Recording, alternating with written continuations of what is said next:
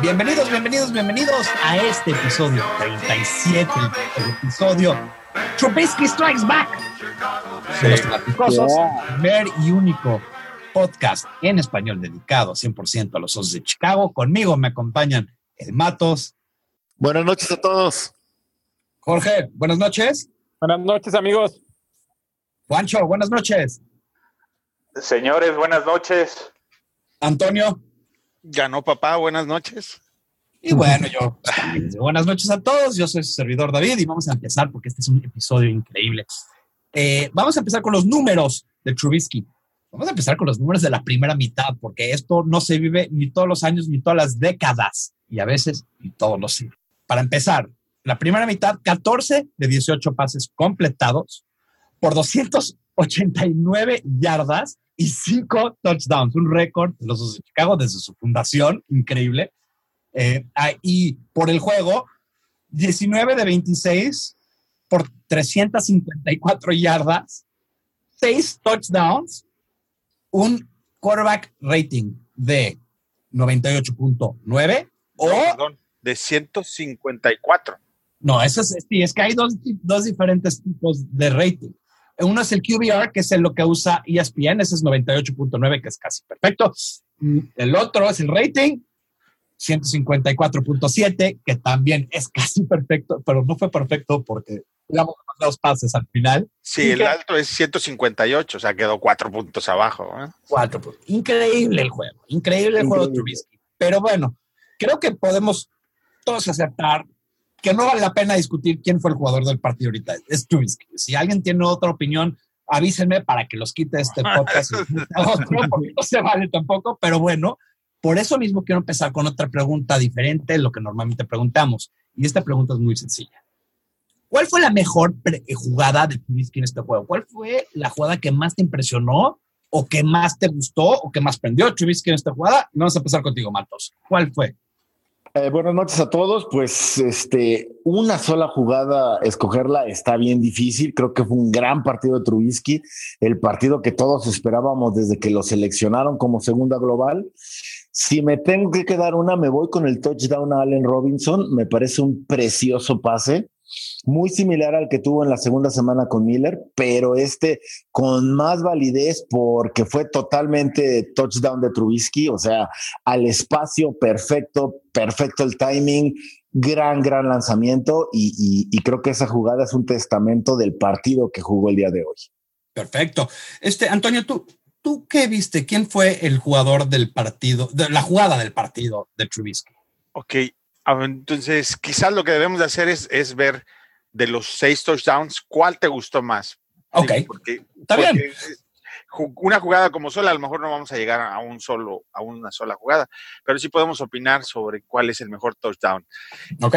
Mm, por ejemplo, a mí me gustó el, todos, por supuesto, y el, el, el segundo es excelente, pero como jugada de coreback, a mí me gustó más el cuarto. El cuarto touchdown, que es de Bellamy, eh, mencionaba yo que hace el, el fake screen a Tariq Cohen y se lo comen todos los linebackers y queda, y queda solito Bellamy, entra como mantequilla, ¿no? Y el pase, perfecto. Entonces, eso es un crecimiento enorme en la lectura de la defensa contraria y cómo lo lleva, los pone, les pone la trampa para que todos caigan y anotar un touchdown que se ve fácil, pero que no es fácil, porque para eso tiene que ser el seteo él de toda la defensiva. Hay duda. Eh, Jorge, ¿tú quién viste? ¿Tú qué jugada o qué touchdown te gustó más? Eh, como touchdown fue el de, el de Robinson, como eh, bien indica Matos, ¿no? Hubieron dos juegos que a mí me gustaron mucho, que fue su scramble, como que fueron que 35 yardas, ¿no? Con un muy buen bloqueo. Me encantó, de ahí siento que fue la, la chispa que lo levantó, que, que dijo, venga, yo puedo, este, cálmate, o sea, y creo que esto muestra que tenemos un coreback de dual, ¿no? Que tenemos un coreback que puede tanto correr efectivamente como pasar. Y por ahí un pase que le hizo a Cohen también con un, un bloqueo excelente de, de, de, White, me encantó porque la puso donde la tenía que poner, ¿no? Esas tres jugadas, digamos que son mis preferidas. Muy bien, muy bien. Juancho, ¿tú, tú qué jugada o qué touchdown te gustó más de, de Mystery? Mira, yo tengo, yo tengo dos jugadas, ¿no? Eh, que una, una como tal es, es la, la primer read option que hace, que hace Trubisky al minuto 13 ¿no? De, del, del, primer cuarto, eh, donde, donde gana como, como 20 yardas. Esa, esa jugada para mí creo que le empezó a dar mucha confianza a él. Y el primer touchdown, yo no me voy a ir ni con el segundo, ni con el tercero, ni no. El primer touchdown uh, con ese pase a Burton de más de 30 yardas, yo creo que con eso se sacudió toda la presión que venía cargando de no poder completar los pases largos. Entonces, para mí esa es la jugada más importante de Trubisky el día de hoy, completar ese pase y que fuera de touchdown. Fue, fue excelente, pero yo, yo voy a irme, creo que con Antonio, bueno, ni con, perdón, yo me voy a ir con, con Matos. Y la razón es muy sencilla. El primer pase, yo siento, y llega hasta un poquito tarde. Fue un excelente pase, pero llega un poquito tarde, se resbala el jugador. Pero el segundo pase, despuésito de que pasó ese segundo pase, yo tuité, cuidado, está agarrando confianza, porque ese pase fue de dioses, lo pone a donde solamente... Sí, precioso. Le llega a las manos, lo agarra sin problemas, no hay, no hay nada que pase el defensivo, pero tampoco no fue un pase difícil para Robinson. Y dije, ya, con eso ya agarró confianza. De ahí fue como dominós que cayeron. Sí hay mejores pero, jugadas. Pero yo ahí te preguntaría, si hubiera fallado sí. el primer pase de no, touchdown a Burton, ¿crees que hubiera tenido la confianza de lanzar ese pase a Robinson? No. Como jugada es mejor. Es mejor esa, ese pase a Robinson porque, como dices, tuvo que ser un pase con bisturí donde, uh -huh. donde solo Robinson lo iba a poder agarrar. ¿no? Incluso Robinson hace dos cortes que, que, que, él sabe que tiene que estar en ese lugar y en ese momento. Si no, sí, no lo agarra. Es una, es una jugada claro. practicada porque, aparte, lo forza. El pase lo forza a que sea Robinson. Porque atrás de Robinson estaba alguien, alguien libre, solo, que también pudo haber tirado a ese jugador, creo que era Cohen. Ah, Cohen, Cohen. Cohen. Y podía haber entrado corriendo. Entonces, lo vio, los vio a los dos abiertos y el pase lo forzó a, a Robinson, me queda claro. Y en el primero, aunque el jugador se, defensivo se resbala, cuando se resbala el pase ya iba en el aire.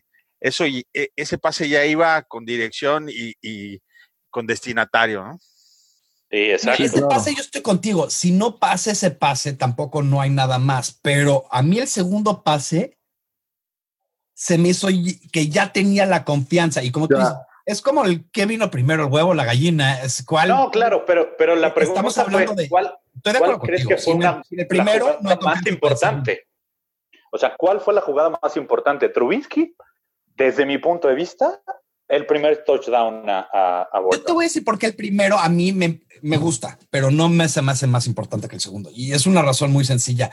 Trubisky ha tenido pases de touchdown y ha tenido buenos drives. Lo que no ha tenido es segundos drives y, y no ha tenido eh, drives que vienen de, o sea, tiene muy, muy buenos drives cuando viene todo de acuerdo, de acuerdo a la planeación y cuando hacen el scripteo de las jugadas, cuando, y en este fue una lectura de campo. Eh, yo, le bueno. doy, yo, le doy, un poquito de valor a lo que dice Juancho, porque yo lo mencioné ¿Sí? en el podcast anterior. La manera de ganar era yendo profundo. Y es, claro. y es su primer touchdown largo, es el más largo que tiene, ¿no? 39 yardas. Entonces también es importante. Estamos hablando, estamos hablando de cuál de seis, cuál de seis. Sí, no, y, y, más. y me, me, no, a mí, no, a mí, hay muchos. El cuarto, el cuarto muy bonito. El, es más, podemos discutir cuál fue el más feo. Porque fueron muchos también, pero no, no ¿sabes, ¿sabes el, el por de qué? la pichada adelante a Gabriel, ese fue el más Exacto, feo. ¿no? no, pero ese fue de Nagy. Lo que yo voy a mí en lo particular me gusta más el de Robinson porque es un touchdown 100% Mitch. ¿no? Sí. El, de Burton, el de Burton tiene mucha validez, pero hay por ahí un resbalón. El de Bellamy fue un error de la profunda que lo dejan solo. El de Robinson no, está todo, no, todo. Yo no lo medido. veo como error.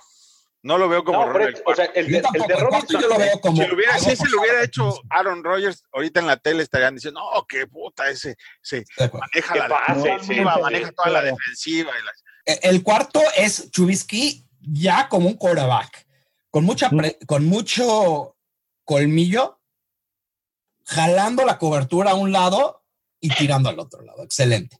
Pero bueno, vamos a, vamos a, seguir. Vamos a seguir, vamos a seguir. 40 horas discutiendo cuál fue el pase. No, pero me encantó, me encanta que tenemos seis para escoger y estamos entre dos, entonces no estamos tan perdidos.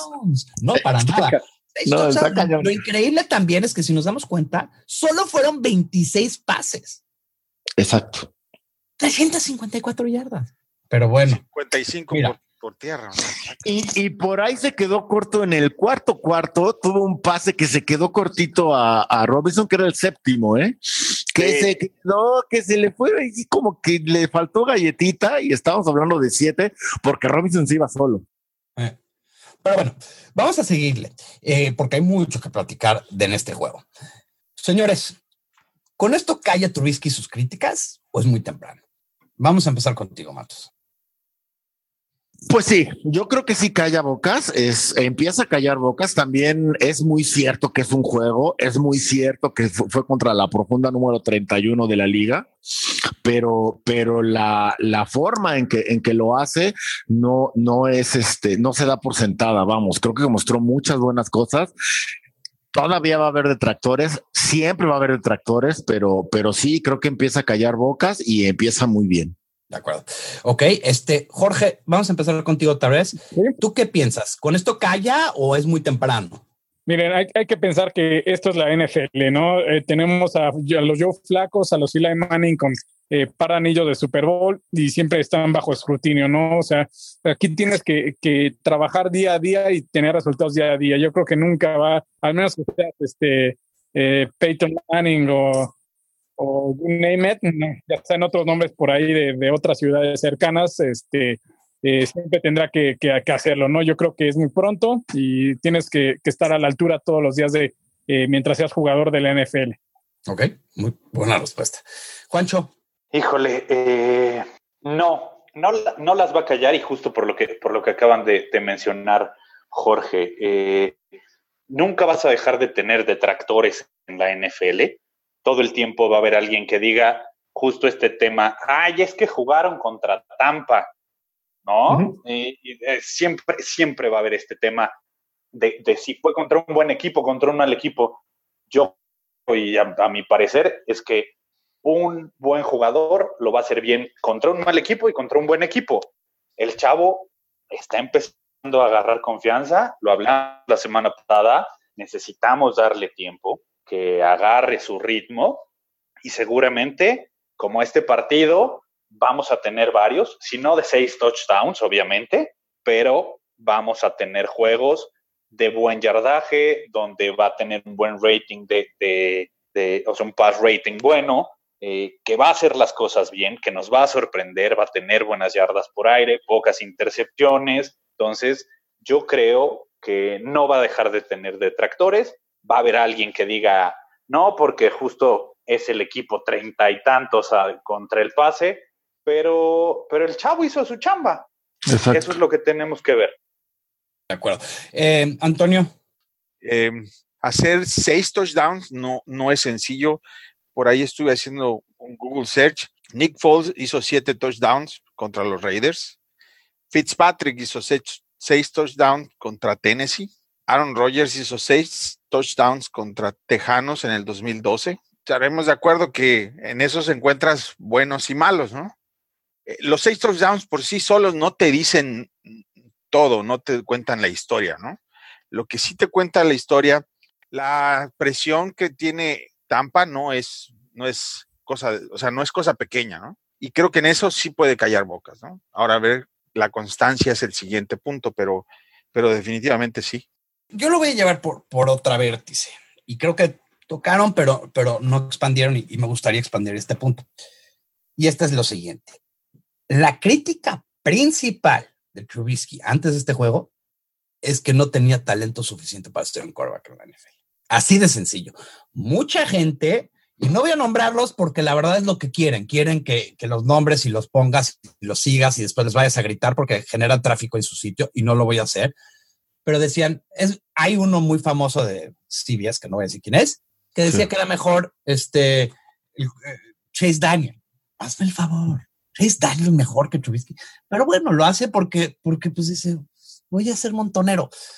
Nunca vas a liberar toda la crítica. Eso, además, no quieres liberar toda la crítica. Quieres que un jugador sea receptivo a la crítica y sea siempre tratado de mejorar. Pero creo que lo que nos dimos cuenta hoy es que Trubisky tiene el potencial de ser un gran coreback. No nada más un coreback de media tabla o no nada más un coreback de pasante. Tiene la capacidad de, pelear con los grandes. Ahora sí, eh, el, de enfrente no jugó tan bien, el de enfrente tiene eh, la secundaria mala. Tuviste que no tuvo la culpa. En la primera mitad los mató como un quarterback. No, Grande hace equipos chicos. Mejor aún porque supo explotar la debilidad de ese equipo. Claro. Que es parte del trabajo. ¿Cuántas veces hemos tenido a, a, alguien enfrente que no trae nada y no podemos meter un touchdown o dos touchdowns? Sí. Pero te puedo decir cuándo fue la última vez que metimos cinco touchdowns en una mitad. Nunca. Y eso es algo, Pero siete touchdowns en 1943 y seis en 1949. Eso, pero fue en un juego. en un juego completo. Esto fue en una mitad. Cinco touchdowns en una mitad.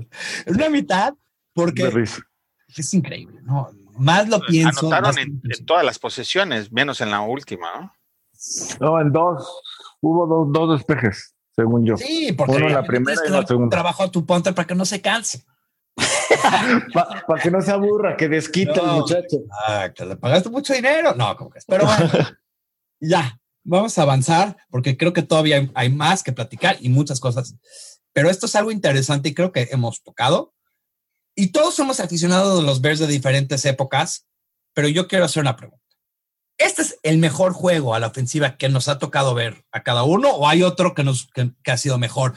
puedo nombrar uno, no me voy a tirar uno, el Super Bowl de, del 85. ¿Hay otro que, que, sea, que se compare con este a, output ofensivo? Eh, vamos a empezar contigo, Rancho, esta vez. Híjole, ofensivamente hablando, yo creo que no.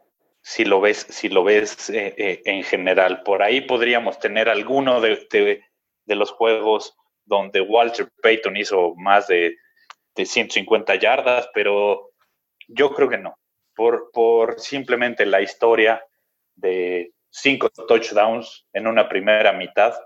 Ningún otro conjunto de, los Chicago Bears lo, había hecho en la historia. Entonces, yo creo que no. Y, a mí, por lo menos, me encantó. Sí, no, increíble, la verdad, lo que, lo que se dio hoy. Este, Matos, ¿tú, tú has visto otra mejor o, no, no, no.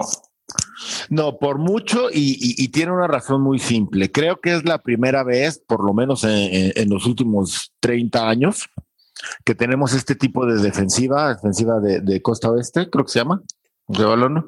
Este, no, la verdad recordemos que históricamente nuestro poderío ofensivo ha sido juego terrestre, íbamos, machacábamos grandes, este, jugadas se, iban a corridas, a este, posesiones de más de 5, 10, 15 minutos. Aquí fuimos, pero, pero fue el plan de Nagy en su máxima expresión, ¿sabes? El, el, el, el drive largo creo que duró tres minutos, ¿no? Fue, fue algo fascinante. Yo no lo recuerdo, creo que fue un, un, este, un show ofensivo de miedo me encantó, sigo en shock todavía y eso súmale la defensiva normalita de nuestra, la, actuación normalita de nuestra defensiva, porque sí, señores, esa actuación ya es lo normal en esta defensa, pues no, se, se, da el resultado que fue, pues fue apabullante, fue, fue una masacre.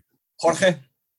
Este, pues mira, yo he estado tratando de hacer memoria y este, algo que siempre me, he quejado es de que siempre cuando ganamos siempre sufriendo, siempre es por poquito margen y siempre andamos con morir. Bueno, su servidor siempre anda moriéndose las uñas, comiendo, con nerviosismo, ¿no? Es la primera vez que recuerdo, al menos, este, eh, le, decía yo aquí a mi familia, ¿no? No, no, me, no, no me gusta empezar a ganar tan, tan temprano, no estoy tan, no estoy acostumbrado, ¿no?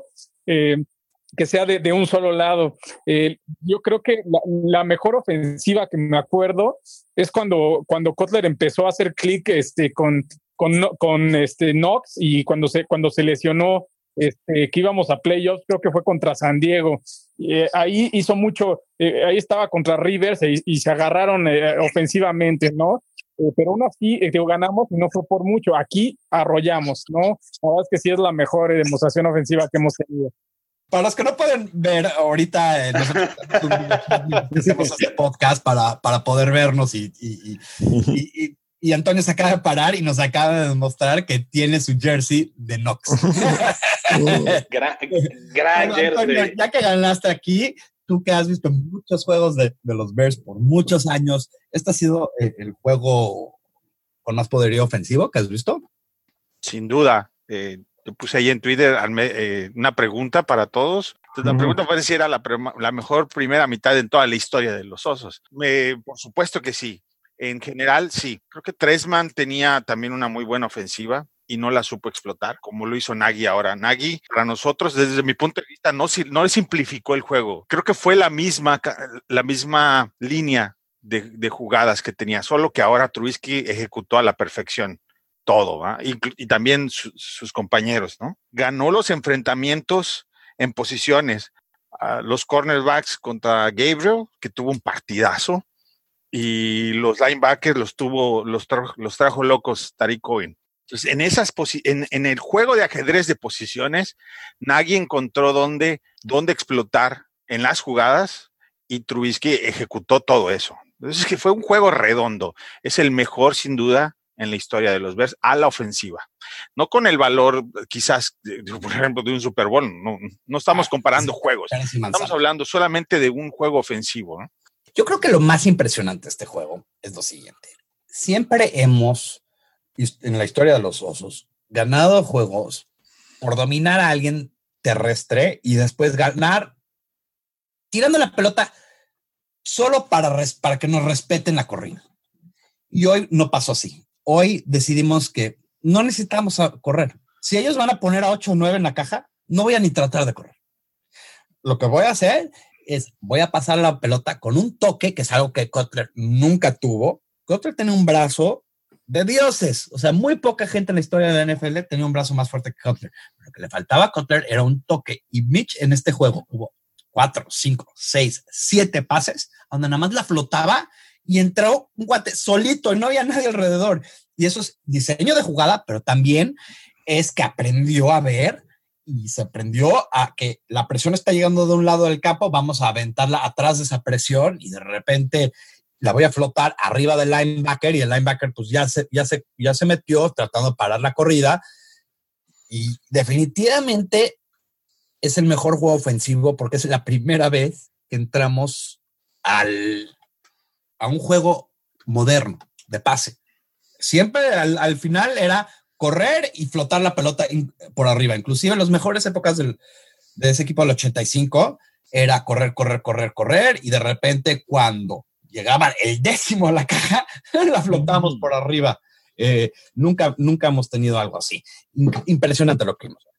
Bueno, creo que nada más, digo, todo lo hemos platicado. Hay, es muy difícil encontrar algo negativo, pero vamos a tratar de ver si, si este puede ser o no puede ser, y lo quiero flotar ahí.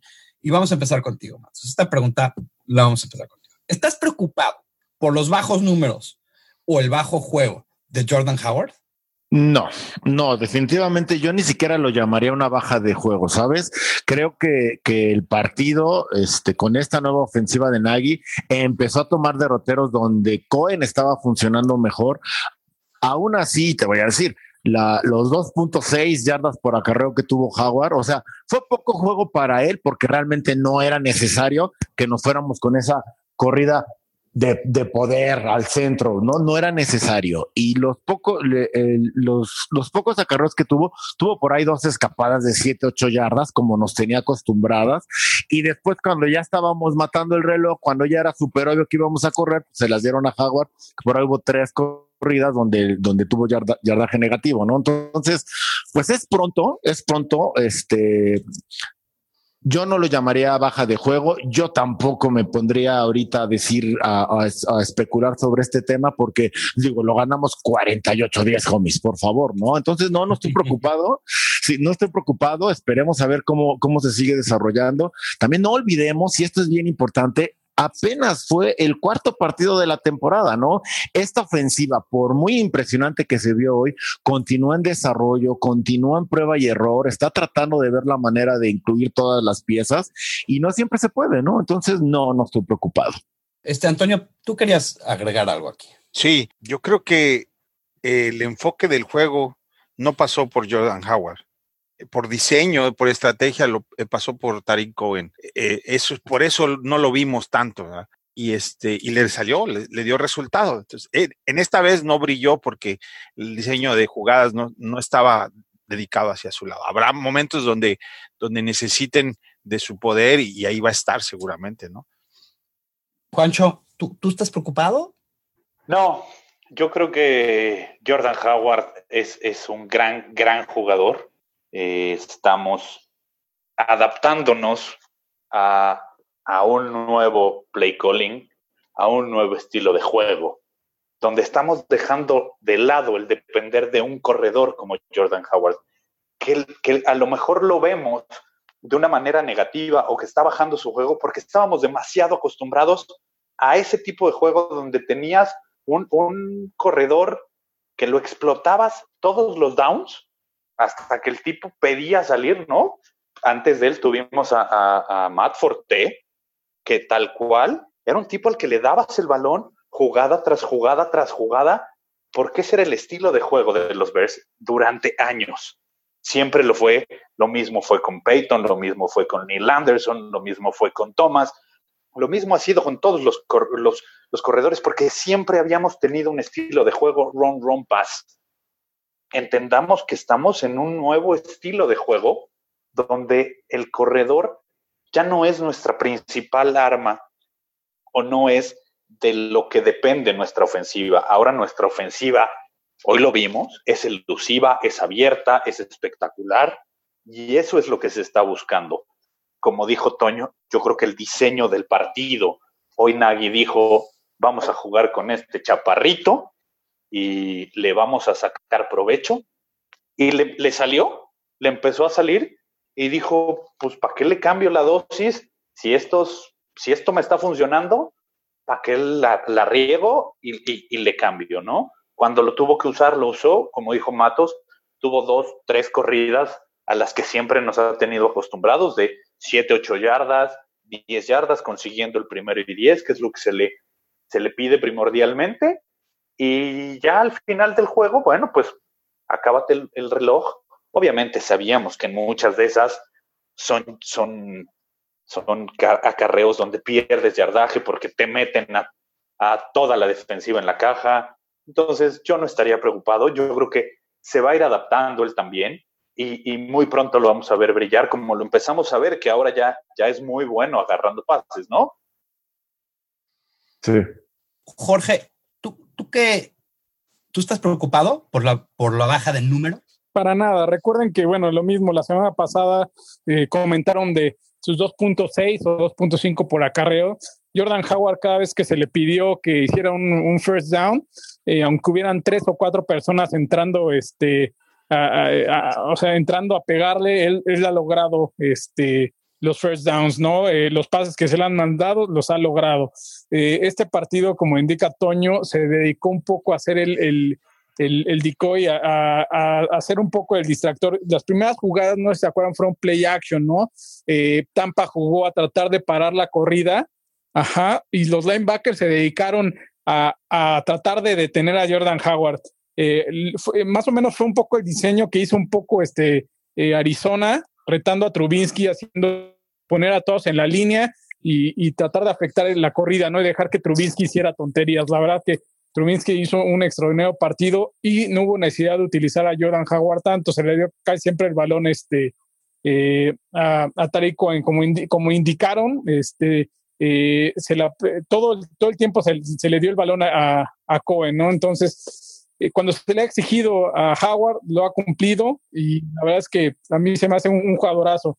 Eh, hay que recordar que ahorita Kansas City eh, tiene tantos jugadores que no todos se les puede dar siempre de, el balón, ¿no? Y es lo que está pasando en Chicago. Habrá partidos donde Howard no toque el balón y habrá partidos donde va, a llegar el partido que vamos a depender de él y, va a lograrlo, ¿no? Va a ser un excelente partido. Creo que, creo que acabas de tocar un, un punto medular y un punto muy bien importante. Este off-season lo que hizo Pace es conseguir armas. Y no nos podemos preocupar porque un arma, un juego lo usan más y un arma, un juego lo usan menos. Por eso están las armas. Porque si un día un equipo se preocupa por una, el otro, las otras armas lo van a, los van a matar. Por ejemplo, si el próximo juego llegan y dicen, bueno, nada más tenemos que, nada más tenemos que cubrir a Gabriel y a Terry Cohen, pues bueno, Robinson, eh, Miller, Wims, eh, Jordan Howard, Burton, inclusive ahí viene Shaheen. Ahí viene. Tenemos armas. Y es algo que de repente uno que se acostumbra, como todos han dicho, de ver tres yardas y polvo, cuesta un poquito de trabajo porque uno quiere y más se acostumbra a ver números altos de, de Howard, pero creo que Sí, para no expandir sobre el tema que ya creo que ya todo el mundo lo mató, pero. Pero se siente raro, pero no por eso está mal. Correcto. Nada más nos tenemos que acostumbrar al nuevo normal. cierto. Bueno, Ujú. es que la verdad es que tenía que, que tratar de, de, de expander en un punto negativo, pero en un juego así es muy difícil porque la verdad, no. Pero bueno, vamos a, vamos a, a avanzar y ahora hablamos tanto de la ofensiva porque fue algo tan espectacular, pero la defensiva jugó increíblemente bien. Y este, pero quiero, quiero, ¿sabes qué? Quiero regresar un poquito. Aparte de Trubisky, ¿quién fue el jugador ofensivo del juego? Matos, vamos a empezar contigo. Pues yo creo que fue Cohen, ¿no? Creo que, que, que demostró, este es el mejor partido que yo le recuerdo en su joven carrera. Este era un peligro por tierra, era un, peri- un peligro por aire, como válvula de escape, como receptor, saliendo en el back. Cre- creo que dio un gran partido, creo que está empezando a vislumbrar ese uso y traía vuelto loco, vuelto loco a, a la, a los linebackers de, de Tampa Bay, precisamente porque Tampa Bay en, en, en su error o en su personal tan limitado. También en cocheo jamás pudo, pudo ajustar eso, eso con Cohen y ahí fue lo que se hizo que se abriera todo el juego para que Trubisky lo aprovechara, ¿no? Entonces, segundo más valioso a la ofensiva, para mí, Cohen. Jorge, ¿tú quién viste como el segundo más eh, Importante. O menciones honoríficas. ¿no? exacto? Sí, me- o- honestamente me voy con toda la línea ofensiva. Eh, fue, hicieron un excelente trabajo. Este, mantuvieron la, el también creo que fue muy importante porque mantuvieron muy, muy limpia la, eh, el pocket para Trubinsky, ¿no? Como les decía, vieron varios play actions donde veías, o sea, ve- veías limpio, limpio, happy fit que no que, que ha caracterizado a Trubinsky no existió por, por el, el- yo creo que hasta solo se sentía Trubinsky allá en el pocket, ¿no? Por lo tanto, mi voto va para toda la línea ofensiva. Juancho, Pues mira, eh, a mí me los acaba de ganar el buen Jorge, porque efectivamente para mí, después de, de Trubisky, los aplausos van para la línea ofensiva. Pero yo sí quiero hacer mención de, de alguien, y, creo que todos saben a quién voy a mencionar, Kevin White.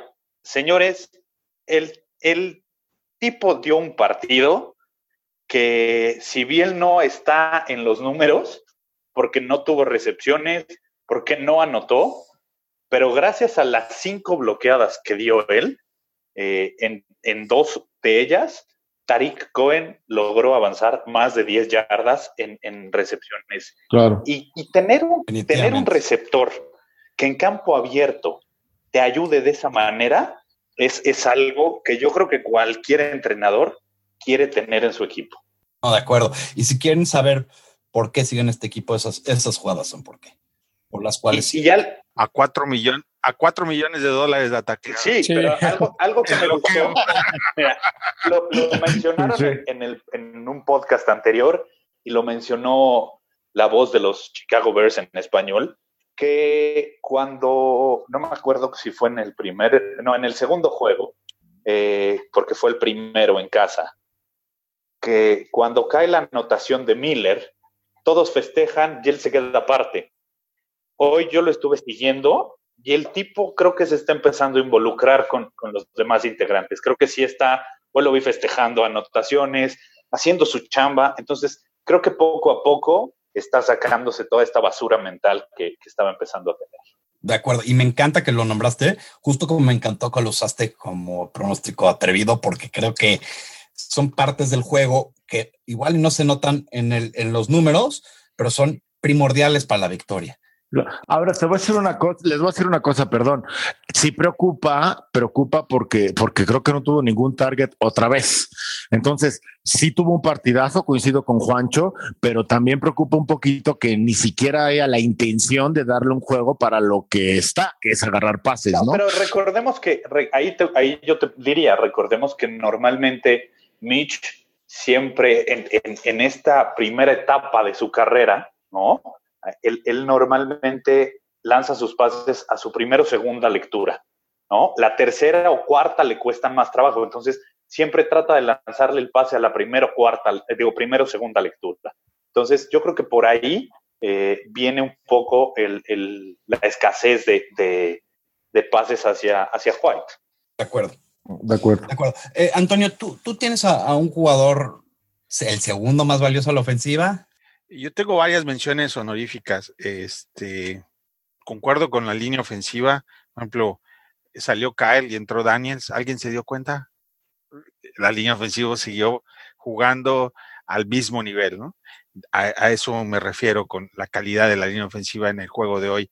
Lo de White sí es cierto. El bloqueo en, en receptores es importante. Tan importante que ni Gabriel, ni Robinson, ni Miller son buenos bloqueando seamos honestos, ¿no? Este, entonces sí tiene su valor lo que hizo el día de hoy. Ahora, a la ofensiva específicamente, menciones para Gabriel, aparte de Cohen. Gabriel y Cohen son los dos jugadores que, que volvieron locos a toda la secundaria de Tampa Bay. No, no, ni los safeties ni los, los cornerbacks sabían por dónde, ni los linebackers. Simplemente los despedazaron entre ellos dos. Eh, esos serían mis dos jugadores a mencionar honoríficamente, aparte de la línea ofensiva. Sí, mira, si vamos a nombraron todos, todos los importantes. Uno que no se nombró, lo voy a, lo voy a tirar ahí, que no, que no está al nivel de todos los que nombramos, pero, pero lo voy a nombrar. Burton, excelente primera cachada. De todos modos, jugó bien, hizo buenas bloqueadas, jugó, jugó un juego completo, redondo. Sí, no jugó, ¿verdad? tenemos tenemos tantos de quién, de dónde escoger, que eso te dice qué redonda estuvo la actuación. Entonces, yo, yo si tuviera que escoger al segundo más valioso, no sería un jugador, sería Nagy. Nagy y su play calling fue como, le cayó como niño al dedo a Trubisky y Trubisky lo ejecutó como un dios, porque solamente fueron 26 pases, Sí. Y nadie, y nadie tuvo más de dos touchdowns, creo, ¿no? Fueron a seis personas distintas la repartición de juego está increíble. Sí, claro. El único que tuvo dos fue Gabriel, Gabriel y una un ese fue un ¿verdad? Sí. Todo pas, que es yo no lo considero corrida porque no es corrida, pero es corrida. pero bueno, vamos a irnos al otro lado del balón y, quiero un poco más rápido que, que todos nos digan el jugador más valioso de todos, un jugador, señores, porque todos tenemos que tener chance aquí. Ah, bueno, eh, aparte de Mac. Mac. Sí, Mac, ya no cuenta, ¿eh? ya no cuenta. A ver, Antonio, vamos a empezar contigo entonces. ¿Quién, crees que fue el jugador a la defensiva? Aparte de Mac, este Jackson. Jackson, el safety tuvo un juego fenomenal. Voy a dejarlo ahí para que los demás tengan de dónde escoger, ¿no? Pero este, hay, hay, bastantes, hay muchos. Eh, me puedo arrancar con una listita, pero vamos a dejarlo ahí. Jackson, aparte de Mac. A ver, Juancho. Híjole, yo tengo dos. Yo aquí no voy a escoger a uno. Eh, uno va a ser el novato, Nichols. Señores, ¿alguien notó que salió Hicks? No. El, chamaco, híjole, bajita la mano, y, por ahí lo, lo, mencionamos en el, en el chat cuando estaba el juego es el late round pick de este año para, para Pace, ¿no? Todos los años tiene un late round pick increíble. Lo acaba de mencionar Toño, el del año pasado fue Eddie Jackson. Por ahí ya tenemos a Tariq Cohen, por ahí tenemos a, Jordan Howard, ¿no? Este chamaco Nichols, dos, tres años que necesitemos hacernos espacio en la cartera y deshacernos de Hicks, ahí está, y va a levantar la mano. Y el otro es Kevin Tolliver. Tolliver hoy para mí dio un gran juego, a pesar de que se sigue viendo novato. Eh, lo mencionó Jorge hace un par de, post, de podcast, perdón. los cornerbacks es muy fácil que se les note un error. Pero Tolliver hoy jugó un, un excelente partido. Este, Jorge, ¿tú quién ves como el jugador más valioso a la, a la defensiva? O un jugador muy valioso, para decir. Pues ya, ya, ya tenemos el voto de Mac de aquí hasta la semana, hasta la última semana y hasta, que ganemos al Super Bowl, ¿no? pero hasta el Super Bowl. Todo, ¿no? Pero, pero bueno, ya, ya sabemos que ese es el botón automático, ¿no? Pero bueno, este, que lo acaba de decir este Juancho, ¿no? Yo soy corner de corazón, es una posición muy complicada, la riegas y se te ve o sea, te resbalas, se te ve el, el, que te resbalaste, ¿no?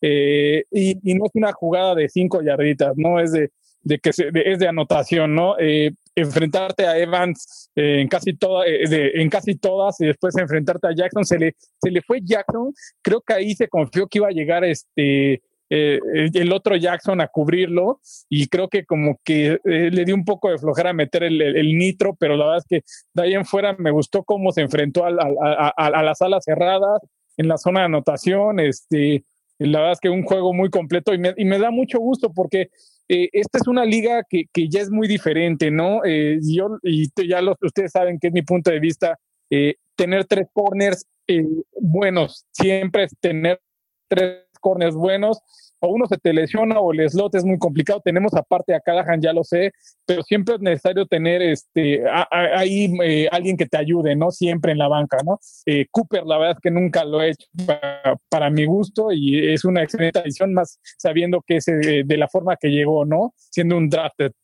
Ok. Y, Matos, ¿tú, ¿tú quién, a ti quién te gustó o un jugador que te agarró la atención del lado defensivo? Para mí el jugador más valioso de la defensiva, aparte de Mac, coincido con Juancho y con Jorge, pero me voy al otro lado. Para mí fue Kyle Fuller, porque desapareció del partido nuevamente, pero esta vez no lo hizo solo, se llevó a Mike Evans con él. No hablamos nunca de Fuller porque nunca estuvo este, fuera de su, de su marca. Definitivamente, yo no creo que llegue a ser un cornerback como, como Darrell Revis, por ejemplo, como este como los de los Rams ahorita, pero sí me suena un Andy Azomuga. Que no lo busquen, que no lo presionen, simplemente que está haciendo su chamba y, eh, que desquite así el sueldazo que le pagamos, ¿no? Voy con Fuller en esta, amigos. Interesante, todos me encantaron. La verdad, no hay uno que nombraron que no me gustó. Voy a nombrar otro diferente. Para nombrar otro diferente, eh, a mí me encantó Lynch. Tuvo un sack, tuvo un tackle para pérdida, tuvo una intercepción, eh, presionó, estuvo por todo el campo, pero como, es difícil. La verdad es que todo mundo jugó de maravilla y creo que como lo que hemos dicho, ¿no? Cuando salió, yo, a mí me gustaría, si tuviera que nombrar uno, sí me iría yo con Nicos. ¿Y, y por qué Nicos?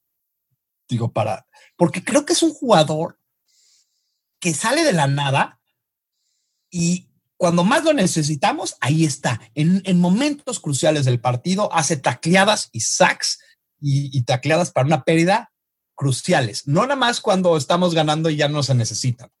Cuando lo, eso es lo más importante. Entonces, a mí sí me gustó mucho. Antonio, tú tenías algo que querías. Sí, eh, coincido con lo que acabas de decir totalmente, ¿no?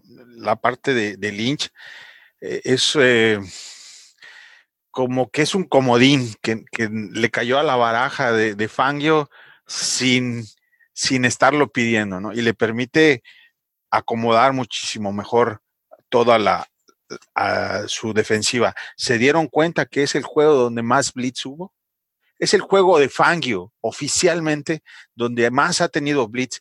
Toda la noche, bueno, todo el juego hizo blitz, todo el santo juego hizo blitz que comentábamos en el podcast anterior, que yo pensaba justamente que eso iba a suceder en este juego, porque él sabía que la para controlar la parte de los receptores de Tampa Bay necesitaba hacer presión. y, y realmente todos tuvieron, todos tuvieron un sack. Fíjense en, en la defensiva, fíjense, de, los Bears tienen 18 sacks en los primeros cuatro juegos. En el 2017 Jacksonville tuvo la misma cantidad de, en, de 18 sacks en cuatro juegos. Llegaron al campeonato de la división. En el 2015 Denver llegó al Super Bowl. En el 2013 Kansas, playoffs. En el 2014 Eagles, Super Bowl. En el 2001 Green Bay, playoffs. En el 2000 Tampa, playoffs. ¿Se, ven, ven la, la, tendencia de tener 18 sacks en los primeros cuatro juegos? Claro. ¿A dónde vamos? A los playoffs. Bueno, vamos a, a, tocar uno o dos puntos más dependiendo del tiempo, eh, pero, pero bueno, creo que este es un punto crucial y sí me gustaría tocarlo definitivamente. Y es, eh, antes de este juego la respuesta era muy fácil, pero ahora no está tan claro. ¿Es el bye nos cae a buena hora o a mala hora? Este, vamos a empezar contigo, Jorge. ¿Tú qué piensas? Pues como aficionados, mm, odio no ver a los osos los, el, el, domingo, ¿no? O el lunes para empezar. Este, eh, yo creo que yo creo que es mal momento. Ya eh, lo que nos lo que nos había estado costando trabajo es agarrar ritmo, ¿no? Eh, creo que bien lo dijo Burton en, en, un tweet, ¿no? Que no es peor momento. Nos, nos, tardamos cuatro partidos en agarrar vuelo y, y, no estamos tan lesionados en este momento, ¿no? Como como le hemos llegado a estar necesitados del bye week, ¿no? Y a mí siempre me gusta tener el bye en el 8 a la mitad de la temporada, ¿no? yo veo mal momento, me hubiera gustado un poco más para que agarrara ritmo, ¿no? Esperemos que, que no nos vaya a afectar este, este para este, este punto. Matos, ¿tú cómo ves? Coincido, coincido. Es, es el, el, ritmo es definitivamente vital cuando hablamos de esta liga. Lo estábamos agarrando, este llega en mal momento. La, la verdad es que le estamos sacando provecho. El que hoy decidieran sentar a, a Miller, decidieran sentar a, a Mucamara, pues era para aprovechar y darle tres semanas de descanso. Pero ojalá no hubiera llegado tan pronto, porque creo, y como le fue a Miami hoy, si, si hubiéramos jugado en, en ocho días contra ellos, hubiéramos tenido mucho más fácil, ¿no? Juancho. No, igual, de acuerdo, ¿no? Completamente. Eh, se vio que, que, el equipo está entrando en ritmo. Entonces, el que te llegue esta semana bye sí te ayuda para recuperar a, a tus jugadores lesionados, pero no sabemos qué tanto nos vaya a afectar en el ritmo que estaba empezando a tomar esta ofensiva. Entonces, a mí, a mí no me encanta, igual como lo menciona Jorge, a mí siempre me ha encantado tener la semana, la semana de descanso por ahí de la fecha 8, entre la 8 y la 10, que es, que es media temporada, ¿no? Ya sumándole la, la pretemporada. Entonces, yo creo que, yo creo que para mí es, es temprano, ¿no? Eh, pero seguramente vamos a, vamos a sacarle provecho. Antonio. Híjole, yo voy a estar este, viéndolo desde el otro lado. Para empezar, ya sabemos, ¿no? Que, que diferimos en la cuestión del ritmo. Para mí, y lo vemos en el juego de hoy, ¿verdad? Fitzpatrick traía un ritmazo, pero le sirvió para dos cosas. Entonces, la calidad y la preparación son más importantes. Y quizás, solamente quizás, para Maggie y para mí, tener unas semanas más de preparación en, en perfeccionar su su libro de jugadas y a lo mejor integrarlas con un poquito más de complejidad, les viene bien para seguir hacia adelante con los enfrentamientos posteriores que, digamos, Miami, Nueva Inglaterra, son dos partidos bastante importantes para las aspiraciones en general del equipo. Entonces, tal vez por este momento, en la situación en la que estamos, puede ser positivo. Yo, creo que, como, como, como dije al principio, ¿no? Si me hubieras preguntado la semana pasada, te habría dicho, necesitamos descansar, necesita, Mitch necesita un descanso para que su cabeza esté un poquito más libre. Ahora me gusta el ritmo, pero al final del día creo que nos cae bien porque creo que es solo un juego. Y en este juego a veces se aprenden más de las derrotas que de las victorias y creo que es buen tiempo para reforzarle a Mitch que no hemos ganado nada y que ha sido un juego y que necesitamos mejorar mucho y muy rápido. Lo que este juego hizo es abrirnos las posibilidades, pero creo que lo que también nos damos cuenta es que necesitábamos jugar así más constantemente y es algo que veremos después de esta, de esta semana. Bye. Es, es difícil, a mí no me hubiera gustado, ahorita me hubiera estado un poquito más. Eso dicho, acordemos de que esta semana nos acerca una semana más a que regrese Miller, una semana más a que regrese a Mukamara y Shahin, que no les puedo decir cuánto siento que Shahin nos va a ayudar. Nos va a ayudar muchísimo. Ahora, rapidísimo, esto sí, voy, vamos, esto no quiero, ya estamos acabándonos con, con el podcast, pero pronóstico para el próximo cuarto. Les voy a dar los cuatro juegos y me van a decir cómo creen que vamos a quedar. Eh, primero jugamos en Miami, segundo Pats en Chicago, Jets en Chicago y el último en Buffalo. Entonces el segundo cuarto y así acaba el segundo cuarto. Señores, ¿cómo creen que va a quedar? Juancho, vamos a empezar contigo. Yo creo que vamos a salir de, de esos cuatro juegos igual que como nos vamos, 3-1. Yo creo que las visitas a Miami siempre se nos han complicado, históricamente. la temporada del 85, la única derrota que tuvimos fue contra Miami.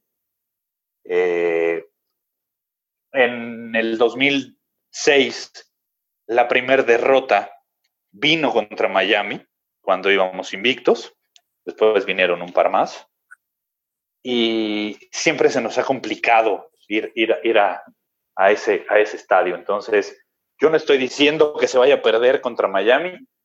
Va a ser un juego complicado. Contra los Pats, señores, eh, el monje es el monje y siempre tiene algo bajo la manga. Contra, contra Jets y contra Buffalo, nos enfrentamos a dos corebacks novatos que no tienes mucho de dónde escautearlos y eso te puede complicar un tanto las cosas. Pero yo creo que esos dos juegos son los que seguro vamos a ganar. 3 y 1. Ok. Eh, Antonio. Yo creo que, lo repito, sí, los Bears son un contendiente a ganar la división, la NFC North.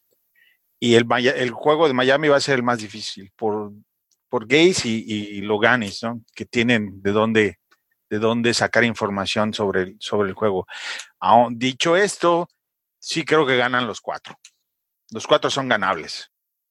Ok, eh, perfecto. Pero bueno, Matos, ¿tú cómo ves? Pues mira, yo creo que, y, volvemos a lo que siempre hemos dicho, ¿no? En un domingo cualquiera, este, se puede o no se puede ganar. Este, yo honestamente difiero con Toño y con Juancho. A mí Miami no me preocupa. Trae muy buen juego. A mí, al contrario, se me hace el más ganable, aún con los Jets, que es en este, es el equipo débil junto con los Bills. A mí Miami no me preocupa por los gains, precisamente porque sabemos, sabemos realmente que se arruga, sabemos que no tiene los tamaños ni las capacidades para, para estar en esta liga, y lo digo abiertamente. Este, me preocupa este, Nueva Inglaterra, pero por lo que representa históricamente. Esta temporada están jugando mal, no traen defensa, no traen receptores a menos que, en la, en la esta, este Josh Gordon se, se acople bien. Entonces, sí, yo me voy por un 4-0, totalmente objetivo, sin favoritismo. ¿no? y este, y, y, si, si acaso, si acaso, contra Nueva Inglaterra, por lo que decía Juancho, que Belichick es Belichick, entonces hay que jugarle siempre con cuidado, pero es en casa entonces, por ahí tenemos una ventaja más. Habrá que ver, pero sí, sí creo. Y sobre todo les voy a decir, creo que es la, el cuarto de temporada más importante porque ya después vienen los, los enfrentamientos contra vikingos, viene el segundo contra Green Bay y el segundo contra Detroit, entonces hay que echarle ganas, ¿no? Los Rams, ¿no? Entonces, yo creo honestamente que este cuarto es donde, donde establecemos nuestra hegemonía, lo vamos a terminar 4-0 este, y nos vamos ya directo nada más para, para cerrar el campeonato de la división. Perfecto. Eh, Jorge. 4-0, vámonos eh, todos al, camión de, de, los osos. Y, y, yo no voy a reventar la rueda, eh, 4 0 también, y es por una razón que siempre decimos en contra de los Bears, pero ahora lo voy a hacer en contra, eh, a favor. Todos dicen es que los Patriots son los Patriots y los Patriots siempre juegan bien y todo. Sí, pero en cualquier domingo cualquier gana y nosotros ahorita estamos jugando muy bien. Entonces le voy a dar eso, inclusive vamos a ser favoritos en ese juego.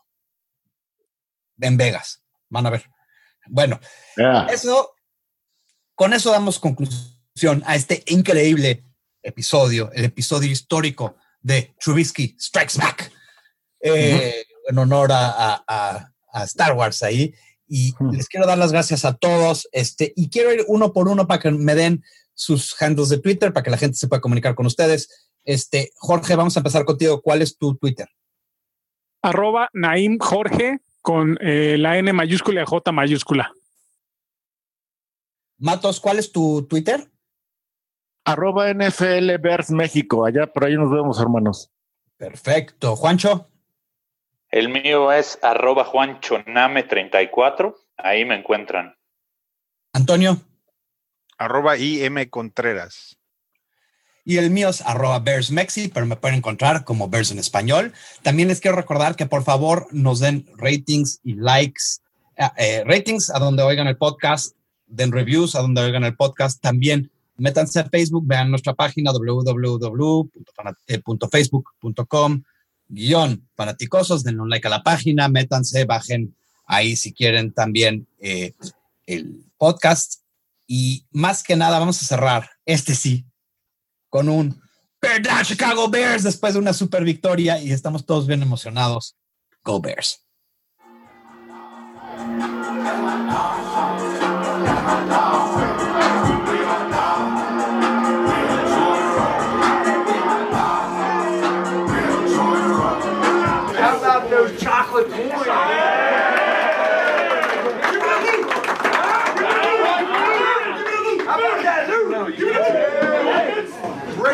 Victory. Unbelievable team victory. That's what happens when when all three phases put their mind to the task, right? And you're worried about your one-on-one battle, right? And then you just be you out there, you let your personality show. Everything else takes care of itself. That's a full team win right there. And we protect the Soldier Field. Hey,